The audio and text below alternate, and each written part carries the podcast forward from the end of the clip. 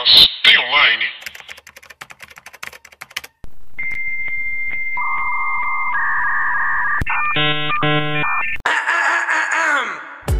Olá, pessoas, tudo bem com vocês? Eu sou Paula Andrade, sou jornalista e redatora. E meu nome é Thalita Lefer, eu sou designer, criadora de conteúdo. Está começando mais um Master Online. Master Online, Paula, pelo amor de Deus, o que, que a gente viu? Porque eu não entendi nada. De novo. Animais Noturnos 2.0. É, tipo isso. Se chama A Lavanderia do Netflix. Tá bom. É, fim. Fim. Acabou. Só nos créditos. Tá, o que que se trata? O que que é a lavanderia é, que a gente viu, esse filme que a gente viu? Vamos à sinopse, Tá pra bom. gente entrar no- no- nos coisinha. Tá bom. Ramon Fonseca e Jorge Mossack Que vale a pena falar que é o Antônio Bandeiras. e o Gary Oldman. Isso. Maravilhoso. Comandam um escritório de advocacia sediado na cidade do Panamá, de onde gerenciam dezenas de empresas. Eles participam de todo tipo de fraude, sempre dispostos a faturar mais. Um dos casos envolve o pagamento de indenização de Ellie Martin, a Meryl Streep, após seu marido Joey falecer devido a um acidente de barco. Sem receber a quantia prometida, ela decide investigar por conta própria a empresa que está lhe causando um calote. Exatamente. Ou seja, se trata de como as pessoas são filhas da puta pra ganhar dinheiro em cima da morte e, do, e dos outros. É isso, basicamente. É, esse filme, ele era uma das grandes apostas do, da Netflix pro Oscar. É produção Fail. Netflix? É produção Netflix. Ah, E é, quem é o diretor dele é o Steven Soderbergh, que que fez Erin Brockovich, fez Magic Mike. Esse cara, ele é, o- ele é o... Ele é o disruptivão, assim. Ele tenta fazer um filme mais disruptivo. tá. Qua- eh, Nem sempre consegue, mas ele tem... que mais? Contágio. Contágio é bom. Confissões de uma Garota de Programa, que é com a atriz pornô famosíssima. Nunca vi. É legal esse. Contágio é muito bom. Contágio é muito bom. E é 12 Homens e Um Segredo é dele. Também é muito bom. Magic Mike tem uma trilha sonora maravilhosa. É, fim. e não depende, né? Quem é hétero pode, pode Não, o gostar. primeiro eu fiquei. É, é um filme que você vê e fica assim, eu não esperava isso, mas ok, é legal. Aquele tanto de homem suado, Ai, que camisa. nojo. Mas tá, então o negócio é o seguinte: vamos falar sobre a lavanderia aqui. É, a sinopse é essa: é, eles têm uma empresa, um escritório de advocacia, Uhum. que criam várias empresas de fachada que fodem a vida de. Ah, e tem o Ross também. Vale a pena falar que o Ross faz uma participação É, é nesse, nesse filme. A Mary Streep também tá nesse filme. Uhum. Ela. Ah, gente, Mary Streep sendo Mary Streep, entendeu? Maravilhosa de um jeito que você fica, cara, Uhum. velho, sabe? Vai se ferrar. É, eu gostei de uma coisa muito nesse filme. Eu gostei de como que a narrativa desse filme acontece. Sim. Porque são os dois personagens principais, Uhum. são esses dois advogados, contando a história do filme. E pra mim foi uma coisa muito teatro, saca? Foi Sim, muito sim. teatral, assim. é, deles entrarem em cena, narrarem um contexto da história, saírem da cena, a história desenvolver. O figurino eu achei lindo, a fotografia eu achei muito bonita, a Uhum. narrativa eu também achei muito boa, muito bonita. E o mais legal desse filme pra mim é que ele me lembrou um pouco. é, não Black Mirror, mas é, eu tive a sensação que eu vi três filmes dentro desse filme. Porque são pequenos contos que acontecem de- dentro desse filme Uhum. pra contextualizar todas as fraudes que acontecem. E você gostou disso? Gostei.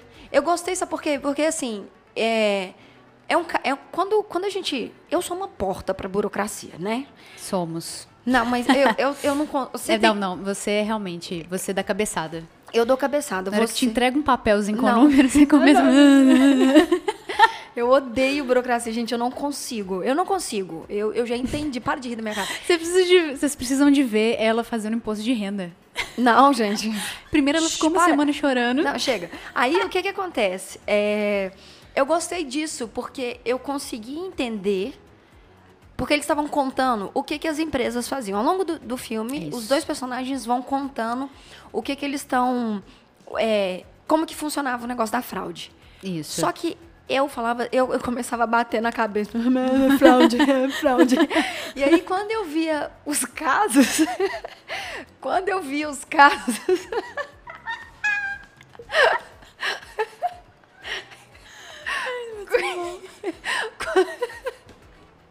Quando eu via os casos dentro das histórias, eu falava, ah, entendi como que isso prejudica a vida de uma pessoa, entendeu? Sim, Isso eu sim. gostei muito. Então, ó, o recurso de, de quebra da quarta parede, que eles olham pra gente e explicam o que tá acontecendo, eu achei maravilhoso, porque é, é pedagógico. Pra gente entender e não ficar batendo na cabeça. Não, fraude. Isso é ótimo, isso é ótimo. Já fizeram isso antes, mas nesse filme tinha que ser assim. A gente tem que entender a parada. É uma coisa difícil. Até porque o filme mostra que essa- parada de ser uma lava-jato, né? Nossa. De, de ser uma lavanderia, que inclusive envolve empresa brasileira que está no filme. Sim. É, esses dois advogados, eles fazem isso no Panamá, que antes era o o antro de, de empresas fake. Que é o Panama Paper, que é um caso que aconteceu.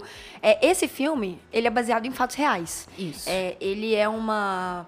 hum, Ele não é uma metáfora, ele é um conto é, sobre o Panama Papers, que foi quando essa grande fraude foi descoberta e divulgada por todos os canais, todos os meios, todos os noticiários. Virou um livro, esse livro é a base pro, pro filme, inclusive. Exato. Então vale, legar- vale falar que isso é realmente baseado em fatos reais. Totalmente fatos reais.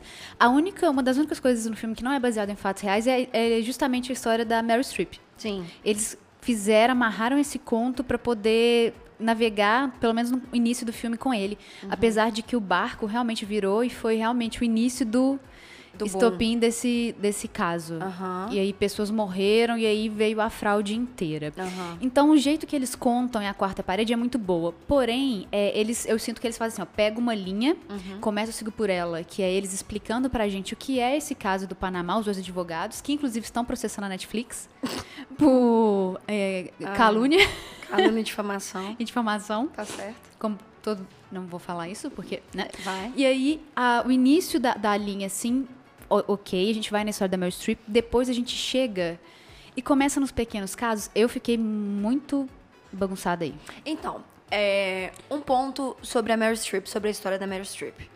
A gente precisa de drama para contar histórias, porque através do drama a gente cria Não, empatia. com certeza, né? Com certeza. Então, assim, é, o caso da Meryl Streep mostra desde o começo. Ah, gente, não é spoiler. Ela, ela é um cidadão mediano que foi atingido muito pessoal. acontecido, Só que quando começa a contar a história da Meryl Streep para dar o drama necessário, mostra uma mulher que cuidou do marido a vida inteira, que é mais idosa, que tem problemas com tecnologia, porque isso Uhum. deixa muito evidente. Quando ela ela solta pequenas frases ao longo do filme, que é: "Ah, eu vou escrever uma carta. Ah, eu vou explicar para eles". Então mostra uma uma pessoa, uma cidadã que é ingênua, é mais velha, não conhece sobre tecnologia e por não conhecer sobre tecnologia e, e ser uma pessoa é, qual a palavra que eu acabei de falar que eu esqueci? Nossa, é porque eu olhei o quadro do Kill Bill, aí eu lembrei do Kill Bill e minha memória, aí eu fui, falei, tchau, memória, tchau. Ingênua, lembrei da palavra. Aham. Por ser ingênua, idosa e não ter essa, essa noção de tecnologia, ela era uma pessoa muito fácil de cair nesse tipo de fraude. Que são pessoas que mais, é, mais caem Aham. em fraudes assim. Então, no filme, a gente tem três pontos dentro dessa história dela que, pra mim, foi muito forte desse ponto. A gente tem a Meryl Streep, que é essa ingênua Uhum. é, a, a veste tecnologia. Tem os donos do barco, que Uhum. não fizeram por mal, mas só queriam economizar contratando um seguro mais barato. Sim. E tem o filho da puta que compra essas empresas pra ser laranja das empresas dele, que é o Que é terceiro o caso. advogado, né? E o caso lá da família, do Versace, que... Do, do moço que usa Versace, né? Isso. Pois é, mas aí é que tá o problema. A história da, da, da eu já ia falar da Marilyn Monroe, da Meryl Streep, é ótima.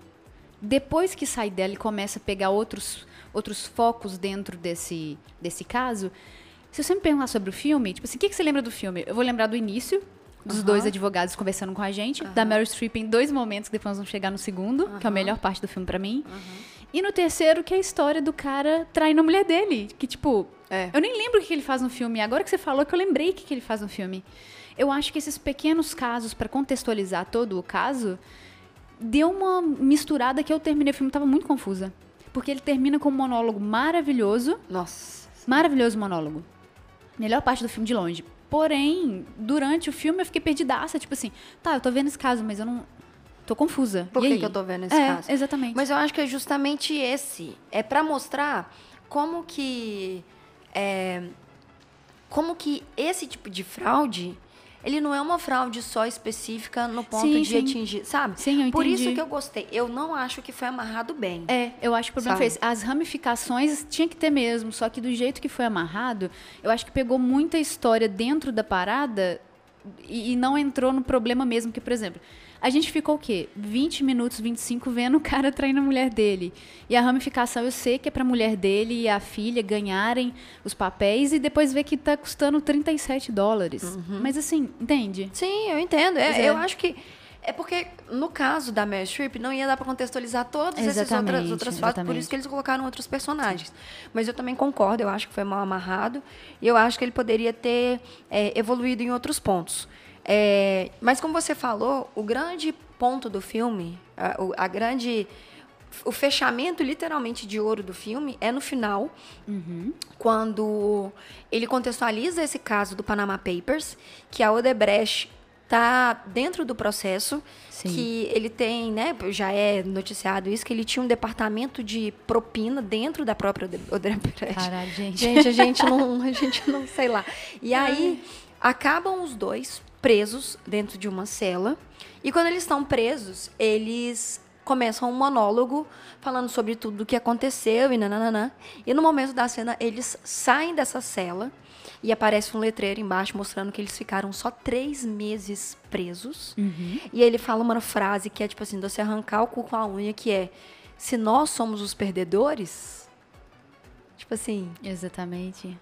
O que que vocês são, então, sabe? E quem que são os vencedores, Quem são né? os vencedores? Que é tipo assim, eles são os perdedores porque eles foram descobertos num sistema de lavagem de dinheiro mundial.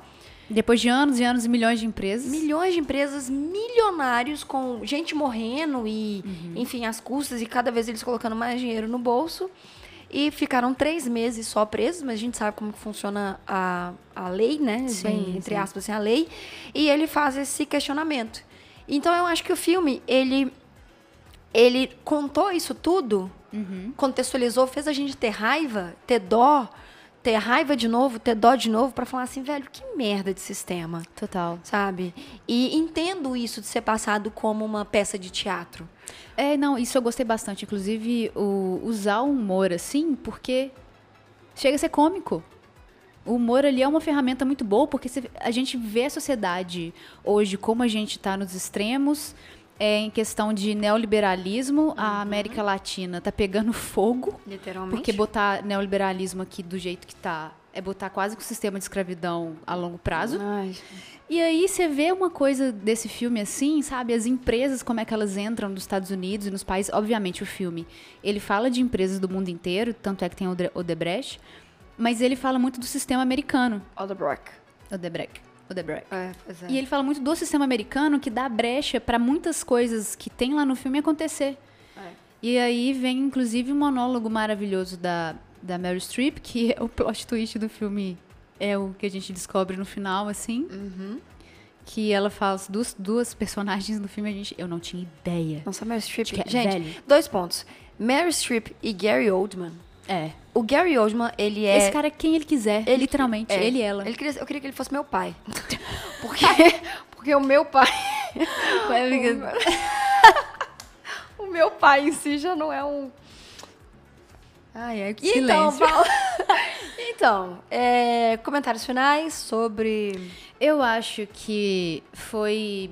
Não era o que a a Netflix esperava para a campanha de Oscar. Eu acho que eles vão indicar só a Meryl Streep como coadjuvante. Vão fazer campanha para ela. O resto do filme eu acho que talvez figurino, alguma coisa assim, mas não, não vejo nada mais ganhando. É um filme que poderia ser melhor, mas ah, o recorte dele foi muito recortado. Eu não acho. Aí teve pra mim problemas. Mas é um filme que merece ser visto pelo conteúdo mesmo, pela questão para você entender um pouco a dimensão que causa essa lavagem de dinheiro, é, entender as ilhas que as pessoas abrem conta lá só para fazer essa lavagem de dinheiro. Sim. Então, assim, esses paraísos fiscais, né, que chama. É, vale a pena falar que é, é um filme difícil, É, é um filme de difícil. roteiro, de, de, de- de- porque Assim, é difícil pra mim que sou uma porca, né? e, eu tinha que, e eu tinha que voltar várias vezes no diálogo, falar, o que que ela falou? Aí eu ficava voltando pra ver. Mas é um filme que vale a pena. Eu- Vale, vale, vale. a pena. É, até pra tirar a conclusão como o próprio filme e até pra entender melhor Agora, agora uma pergunta, como é que chama esse filme em inglês? The, the Laundro... The, the eu não sei falar isso. Laundromat? Laundromat. The É, Laundromat. The Laundromat. Talvez Dromat, não sei, mas é a Lavanderia Parabéns, que é a primeira vez que eu vejo um título decente em tradução, porque eu não aceito até hoje Charles Angels chamar Pantera. As Panteras. Eu não. Enfim. É, Considerações finais, Paulo. Opiniões? Alguma coisa que você queira. é, Não, Não? acho que é, é isso aí. É isso aí? Mano, a gente não tem Lavagem nenhum- de dinheiro. Lavagem de dinheiro. Sim, então vale a pena. É, Paula, tá online? Bom, assim, online tem online. Onde que tá online? Netflix, Netflix. Netflix, produção na Netflix. É aproximadamente uma hora e meia, uma hora e É, não quarenta é um de filme filme. tão grande, apesar de parecer grande. É, apesar de parecer grande, não é um filme tão grande, tão. É, tão grande, maior. Quê? Pã, pã. Nossa. Ah, vocês entenderam. Então, vê, vê aí na Netflix e fala pra gente o que, que você achou. É, você viu alguma coisa online, Paula? Vi, vi online que. Não sei. Por que as pessoas vão fazer isso? Piratas do Caribe, reboot de Piratas Ah, do Caribe. cara, Assim, quem vai fazer o roteiro vai ser o, o roteirista criador da, de Chernobyl. O que é ótimo, mas pra que que vão rebutar Piratas do Caribe? Tá. Eu sinto que parece que alguém comprou a Piratas do Caribe e falou assim: vou rebutar agora porque eu preciso de mais dinheiro. Mas Aí da Disney. Tanto... Caramba, mas pra quê? Que tanto de filme antigo que. Os três bons, aí depois vem aquele tanto de filme ruim. É. Tá Que- cedo pra fazer É, reboot. também Aham, acho. Tá bom. Não sei porquê. E você viu alguma coisa lá? Eu vi um negócio online que eu fiquei muito surpresa, muito chocada e me deu um clique do que a Marvel pode fazer nos próximos anos. Quem viu Homem-Aranha no Aranha Verso é, viu o Homem-Aranha no ar, que inclusive ele é dublado pelo Nicolas Cage, que é maravilhoso. Aham. Em inglês, tá, gente? Pelo amor de Deus. Essas animações você precisa ver em inglês, porque. E aí, é, eu, eu vi uma matéria falando que existe um Homem de Ferro no ar, que ele veio do mesmo universo do, do Homem-Aranha no ar, de- que é um universo Ah, onde sim, todos os super-heróis eles são têm essa pegada no ar Nossa. assim, e tem um Homem de Ferro no ar que toda a armadura dele, toda a estética dele é, é steampunk. Ah, que foda. Então, tipo assim, ele tem eh, na armadura dele o arc reactor do peito dele. Aham. Ele não é um arc reactor justamente por causa da tecnologia, né? Então não tem tecnologia no. O que você tá rindo? Você fica fazendo mil movimentos quando fala não no microfone. tem, não tem energia nuclear, então o arc reactor do, do peito dele é, é energia a vapor, por isso que é steampunk. Ah, que e foda. dá pra ver os cabos assim de, de ar indo pro, pro, pra essa. É como se ele tivesse uma turbina de vapor que Aham. faz ele voar. Então a armadura dele é foda, é Onde a gente encontra isso? Eu vou deixar o link aqui embaixo, nem te mostrei. Eu vou deixar um link aqui embaixo. É, se você está escutando no Anchor, você consegue pegar. Se você estiver escutando no Spotify, é, vai. Onde que você pode? Deixa eu ver. Vai no Anchor pra ver os links. E é bem legal porque, tipo, o plot do Homem, do Homem de Ferro no Ar é que a Pepper Potts ela é sequestrada por um vilão. Uhum. E ele, pra salvar a Pepper Potts, ele constrói essa armadura pra poder Uhum. salvar ela. Ah, não, antes disso. Ele é tipo um aventureiro, tipo um Indiana Jones steampunk no ar. Ok. Que ele vai fazer várias aventuras pra descobrir tecnologia, pra descobrir coisa nova. E aí o coração dele fica muito cagado e muito. aí a saúde dele fica muito debilitada por causa dessas expedições. Aham. E aí ele precisa construir essa armadura, essa armadura não, só esse negócio no peito dele, pra ele conseguir viver e respirar. E ele só constrói a armadura pra salvar a Pepper Potts, que é sequestrada por um cara. Entendi. E aí, quando ele vai salvar a Pepper Potts, ele descobre que o vilão é era o pai dele, que desapareceu há tantos anos e que virou o vilão da parada. E aí, depois disso, ele resolve ser o herói. Eu gostei muito desse plot. Eu gostei muito desse, desse outro mundo. Eu não acho que deveria ter filme. Mas eu acho que é uma boa aposta pra gente ter outros filmes de animação, tipo Ah, Homem-Aranha no Aranha. Verso. Não? Com aquele estilo do Aranha Verso, Sim, sabe? sim. E seria foda ver um Homem, Homem de Ferro no ar. Isso que eu vi, eu fiquei muito feliz. E eu falei, hum, teria. Quero. Quero. Quero na minha prateleira. Quero na minha prateleira. É isso. Entendi. Só. Então é isso. É isso. Pessoas, eu quero lembrar para vocês o seguinte: a gente está abrindo uma coisa nova aqui no Mastem Online, que a gente quer escutar o que você viu online. Então, se você viu alguma coisa online que você quer compartilhar com a gente, que você quer contar pra gente, nessa parte de recadinhos finais a gente vai abrir esse canal de comunicação para vocês. Então, se vocês quiserem compartilhar e quiserem fazer parte do Mastem Online, basta vocês mandarem um áudio de até um minuto. Pelo amor de Deus, não vai mandar um podcast sozinho de cinco minutos, não, falando sobre o que vocês acharam, porque nosso podcast tem só 20 minutos. Então, manda um áudio pra gente de até um minuto sobre o que vocês viram online, o que vocês querem recomendar ou contar pra gente e manda pro e-mail mastemonline@gmail.com que você vai fazer parte aqui da gente. E com... coloca seu nomezinho e seu nome, sua profissão, sua idade e onde você mora. Isso. Tá bom? Isso, isso, isso. Então, seu nome, sua profissão, sua idade, onde você mora e um minuto de áudio para você participar. E seu cartão, o número do seu cartão de crédito. Com a senha de segurança. Isso. Então é isso, pessoas. É, a gente se vê semana que vem. Tchau. Olá, ouvintes do Master Online. Eu sou Breno, tenho 27 anos, cozinheiro e moro em São Paulo. Continuando a linha da HBO, que tá com a maravilhosa, sensacional, ótimo, que a cada episódio fica mais maravilhosa, estreou essa semana Fronteiras do Universo, em inglês His Dark Materials, que é baseada numa série do Philip Pullman, de livros, que trata de assuntos de universos paralelos. É uma, é uma obra de infanto-juvenil, que eu li quando eu era mais novo, que devia, devia ter uns 13 para 14 anos, e eu sou apaixonado. Depois de uma tentativa frustradíssima de filme, agora saiu a série nova que eu já vi o primeiro capítulo e tô achando a ambientação maravilhosa e o roteiro bem interessante. Tem tudo para ser sensacional. Espero que a qualidade se mantenha. Um grande beijo, até depois.